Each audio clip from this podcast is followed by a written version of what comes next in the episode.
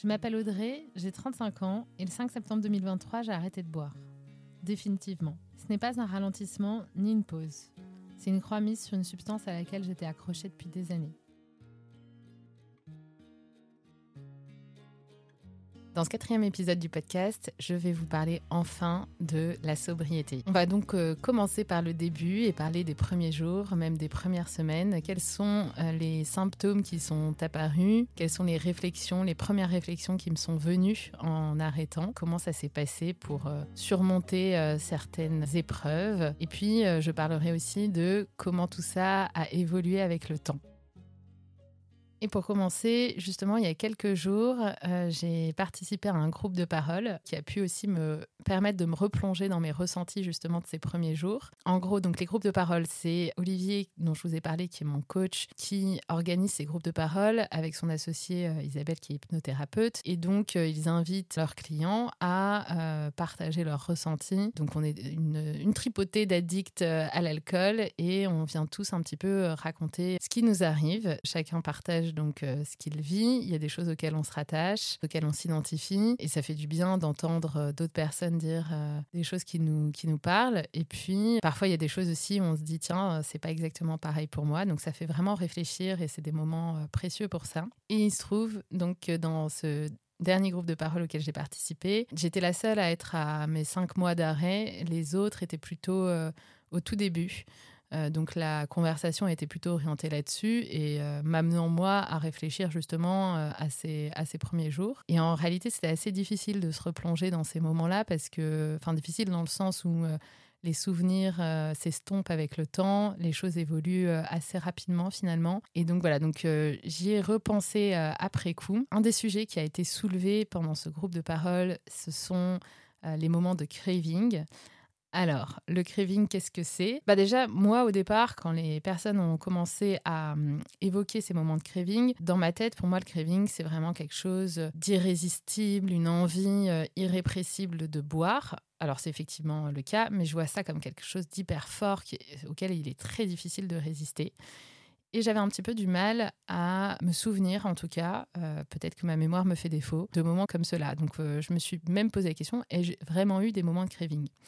Bon, donc du coup, je vais vous donner la définition. Le craving, c'est effectivement une envie irrépressible d'alcool. C'est soudain, c'est intense et c'est plutôt de courte durée. C'est généralement déclenché par des situations, des habitudes, des lieux, des personnes, des images associées à la consommation d'alcool. Et ça peut aussi survenir au moment où on a des émotions, qu'elles soient positives ou négatives, qui vont déclencher du coup ces moments de craving. Alors, effectivement, sur le côté peut-être euh, hyper fort et répressible, j'avais du mal à m'identifier. En revanche, ce qui est certain, c'est qu'il y a vraiment un phénomène euh, d'association qui déclenche des moments comme ça d'envie de boire et, euh, on se dit euh, ah mince je peux pas. Moi typiquement ce qui m'est arrivé c'est ben, le premier soir et ça m'est arrivé pendant plusieurs semaines je sors du travail. Il se trouve qu'en plus j'ai arrêté en septembre. Il faisait hyper beau à cette époque. Les terrasses à Paris étaient blindées. Je sors et le réflexe c'est un verre de vin en terrasse évidemment.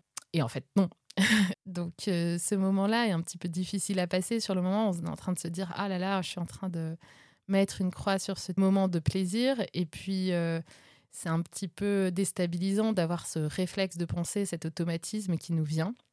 Du coup, j'ai envie de vous lire finalement le post que j'ai écrit sur Instagram sur mon premier jour euh, d'arrêt, qui résume assez bien finalement ce qu'a été mon, mon craving. Passer devant mille terrasses dans la chaleur de début septembre et l'effervescence de la rentrée. Penser 150 fois un verre de blanc. Se dire que c'est pour toujours, c'est pas pareil que d'arrêter pendant un temps. Ça crée un sentiment d'angoisse. La règle immuable donne l'impression d'être enfermé. Mais justement, on a dit un jour à la fois. Alors le calme revient. On achète le meilleur chèvre du monde, on pense fort à son système de récompense et on savoure avec intensité. Ça résume plutôt bien ce moment euh, type où euh, j'avais l'habitude de boire en sortant du travail. C'est le moment de la décompression. Tu partages un bon moment avec ses proches et euh, on voit tout le monde qui trinque en terrasse et on les envie de ne pas être addicts. Enfin, cela dit, on ne sait pas vraiment s'ils le sont ou pas, mais en tout cas, on se dit ah bon ben c'est fini pour moi, ça ça n'arrivera plus. Et on se dit Waouh, quel euh, le cerveau vraiment fait des automatismes assez euh, immédiats Et euh, quand est-ce que ça va passer finalement ces moments-là? Dans mon cas, j'ai trouvé que ça passait euh, plutôt vite. Les automatismes, c'est euh, c'est une habitude finalement. On arrive à s'en défaire avec l'habitude d'arrêter de boire. Je ne dis pas qu'ils ont totalement disparu. Il y a des choses, alors de manière assez surprenante, parce que pour moi, je pense quand même que l'alcool était un petit peu plus social, même si je buvais seul aussi. Euh, mais euh, il y a un petit moment aussi que j'aimais bien, qui était mon moment à moi. Si j'étais entre deux rendez-vous et que euh, j'avais un, un, moment pour moi, me poser en terrasse et prendre une bière, c'était quelque chose aussi qui me plaisait plutôt pas mal.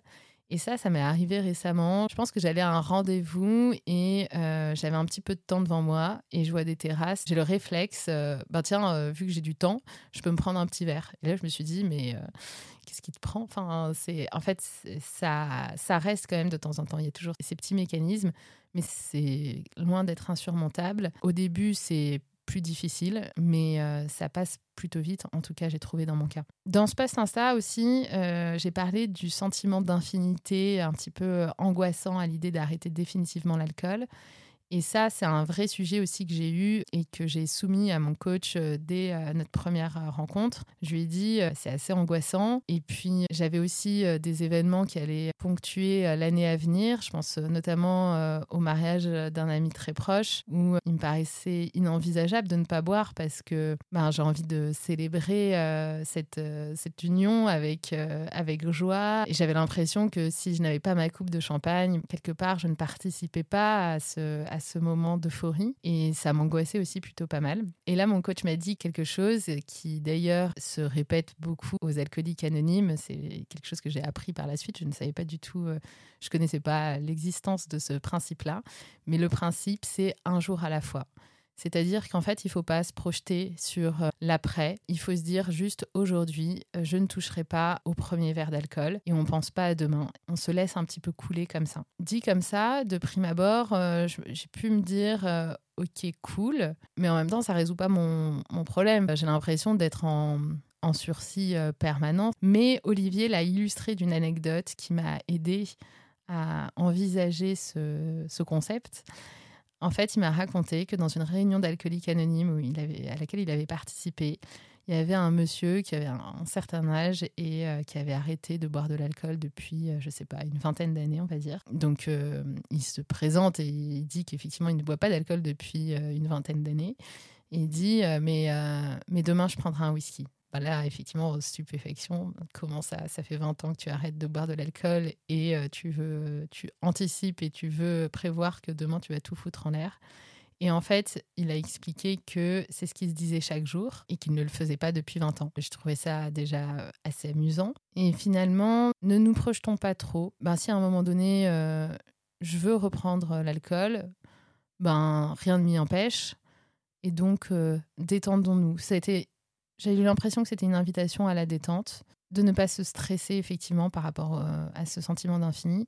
Et d'ailleurs, Olivier m'a dit par rapport à ce fameux mariage, il m'a dit, mais tu verras en fait, euh, là tu es euh, au tout début, tu verras à ce moment-là si tu as envie ou pas de boire. Et je me suis dit, ok, ok, je verrai. Et je me projette pas.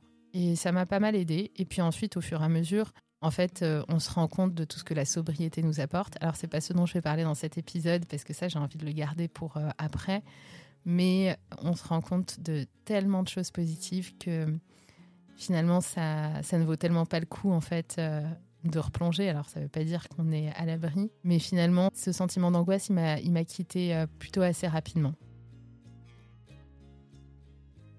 Au-delà des cravings, euh, il y a eu euh, quelque chose qui m'est arrivé aussi. Ça a été un genre de tunnel émotionnel. Dans les premières semaines, j'avais vraiment le sentiment que rien ne se passait d'un point de vue émotionnel. Je ne ressentais, euh, je ressentais rien. Je me sentais assez vide et aussi d'ailleurs très fatiguée, comme si j'étais vidée et que rien ne m'atteignait dans un sens positif comme négatif. J'ai écrit là-dessus avis de recherche du rire. C'est marrant, j'ai pas pleuré depuis mardi dernier. Asséché, la nana. Côté émotion, il ne se passe pas grand-chose, si ce n'est parfois un peu d'impatience, de stress, éventuellement d'agacement rapide. Mais le cœur qui saute, un bon gros rire, ou une bonne crise de larmes, vous êtes où Pas très grave, j'avance en mode robot. Mais j'y crois, ça va changer. J'ai hâte de me voir différente, d'apprendre à m'amuser sans le liquide. Du coup, j'essaie de me souvenir de moments comme ça, de mon adolescence, quand on s'amuse de tout, naturellement. C'est tellement loin. Peut-on le retrouver ou est-ce aussi le fait de la jeunesse? Une nouvelle semaine démarre. On va voir si ça évolue. Défi, trouver des zones de rire et les faire s'étendre. Voilà, donc euh, il y a eu cette période-là où effectivement, je ne ressentais euh, ni émotion positive ni émotion négative. De la même manière, c'est quelque chose qui passe assez vite. J'en ai parlé aussi euh, avec Olivier lors de notre deuxième session. Il m'a dit c'est tout à fait normal d'avoir un moment comme ça où on est un petit peu en mode robot, où on est dans un tunnel, on peut l'appeler comme on veut, mais en tout cas, il y a, cette phase-là à anticiper. L'avantage avec le coaching, c'est que aussi ben, on vous explique que vous allez passer par ces étapes-là. Donc, euh, Olivier m'avait quand même fait anticiper ce genre de choses. Et donc, on voit les étapes passer les unes après les autres. Et puis, ça permet aussi d'avoir confiance.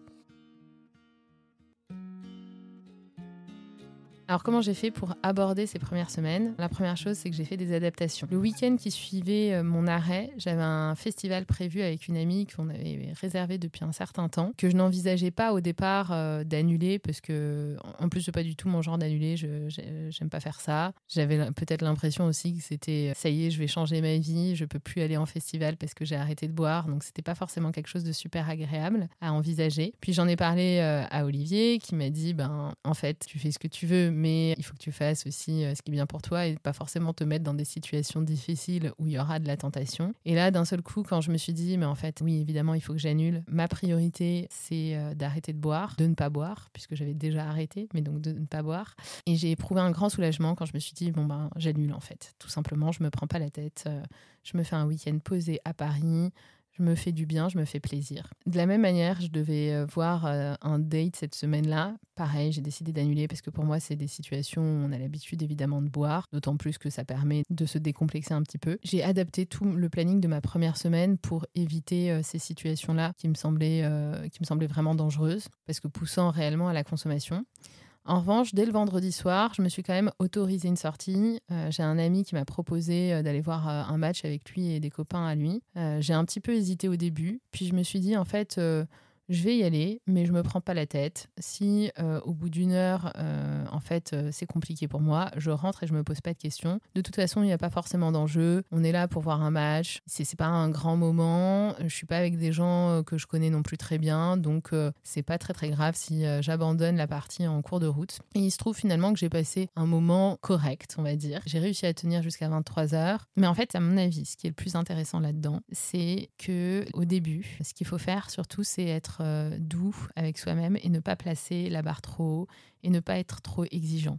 Pour moi, l'exigence, elle se manifeste par exemple comme une injonction à s'amuser, à passer un bon moment. J'ai cette exigence envers moi-même. Quand je suis avec des amis, je me dis il faut à tout prix euh, que je m'éclate, qu'ils s'éclatent, qu'on passe un super moment. Et pour ça, effectivement, ben, habituellement, euh, l'alcool aidait plutôt pas mal. Et bien là, c'est en fait, je pense à moi d'abord. Donc effectivement, si je m'ennuie, je m'en vais. Là, finalement, en fait, la réaction, ça a été plutôt Bon, peut-être que je m'ennuie un petit peu à certains moments, mais c'est pas grave en fait. Je me détends, je ne me mets pas trop la pression. Et ça, c'est une vraie euh, astuce aussi, je pense, pour euh, le tout début, de ne pas mettre des exigences qui ne sont pas nécessaires. On travaille un petit peu plus tard le fait de justement aller rechercher du plaisir différemment, etc. Mais au tout début, c'est vraiment pas nécessaire de mettre la barre haut sur ce genre de choses.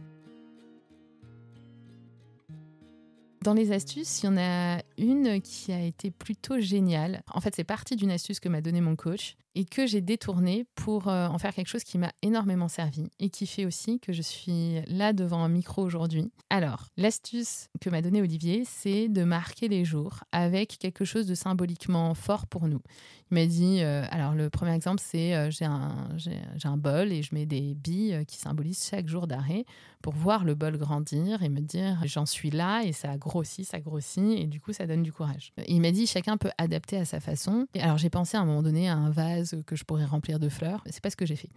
Je me suis dit j'ai besoin, j'ai besoin d'écrire en fait euh, ce qui se passe en moi pour surmonter ce genre de moment-là. Et en plus là j'avais l'espace mental de le faire. Et donc je me suis dit tiens euh, je vais utiliser Insta et euh, je vais me faire un compte privé. Et tiens je vais l'appeler Sober Bridget parce qu'une des toutes premières questions que je me suis posée et que je me suis posée même avant le premier jour de l'arrêt c'est qui est-ce que je vais devenir sans l'alcool, qui je suis sans l'alcool? L'alcool a trop contribuer à ma construction, comment je vais faire. Et donc, effectivement, le nom Sober Bridget m'est venu euh, assez rapidement avec la tagline Bridget, peut-être être Bridget et être sobre, qui était vraiment la question que je me posais. Et donc, je me suis dit, je vais écrire, en fait, chaque jour, je vais les symboliser d'un post sur Instagram. Et ces posts-là, je vais leur donner une couleur et je vais écrire ce qui me vient à l'esprit, ce que je ressens. Et donc tous les matins, je me mettais sur la terrasse avec euh, mon café, ma clope et euh, je commençais à écrire ce que je ressentais. Et le fil était privé du coup à l'époque. À ce moment-là, je n'avais pas envisagé de l'ouvrir. Je ne sais pas si je l'avais dans un coin de ma tête inconsciemment, mais en tout cas, au départ, euh, j'écrivais les choses de manière assez spontanée pour moi-même pour diguer, pour creuser au fond de mes ressentis ce qui se passait. Ben ça, ça m'a énormément aidé, au-delà du fait de marquer les jours, qui est une très bonne astuce, mais de vraiment prendre le temps de réfléchir à ce qui nous arrive. Et ça, typiquement, je pense que dans un moment de craving aussi, ça peut aider. Euh, de se dire, OK, je me pose trois secondes et qu'est-ce que je ressens? Qu'est-ce qui se passe? Et puis, de toute façon, ça va passer vite. Cela étant dit, je ne suis pas une experte, donc euh, peut-être que des moments de craving, ça se gère plus en sortant marcher, ce que m'avait recommandé aussi euh, Olivier, en changeant une direction, en passant pas devant le rayon alcool dans le supermarché. D'ailleurs, je fais une parenthèse sur ce sujet, mais moi, j'ai pas eu trop ce euh, ce symptôme-là. En fait, j'ai pas eu vraiment de mal à passer devant des rayons alcool, à voir à acheter de l'alcool pour des amis. Euh, j'étais assez déterminée quand même dans le fait qu'il fallait que j'arrête. Où est-ce que j'en étais? Euh, Et donc, l'écriture, vraiment, ça m'a beaucoup aidé. Et effectivement, ça m'a amené ensuite vers la création de ce podcast. Et ça, ça fait partie évidemment des choses, des choses merveilleuses qui peuvent sortir de la sobriété. Et j'en parlerai un petit peu plus tard. Merci d'avoir écouté cet épisode. Dans ce podcast, je partage mes ressentis, euh, mon analyse de la situation, mais ça reste ma propre compréhension. Donc je serais ravie d'avoir vos retours euh, sur votre expérience dans le cas où vous êtes euh, dans une situation proche de la mienne. Et puis toutes les questions que vous pouvez vous poser. Ça me nourrit et ça me permet aussi de faire évoluer le sujet. Donc c'est important pour moi. Vous pouvez me contacter sur Insta, sur Sober Bridget, c'est sober underscore Bridget. Euh, c'est mon journal de bord euh, depuis que j'ai arrêté de boire de l'alcool. À la base, c'était un journal de bord personnel et j'ai décidé de le rendre public pour partager mes ressentis un peu plus au quotidien. Merci beaucoup encore et à très bientôt.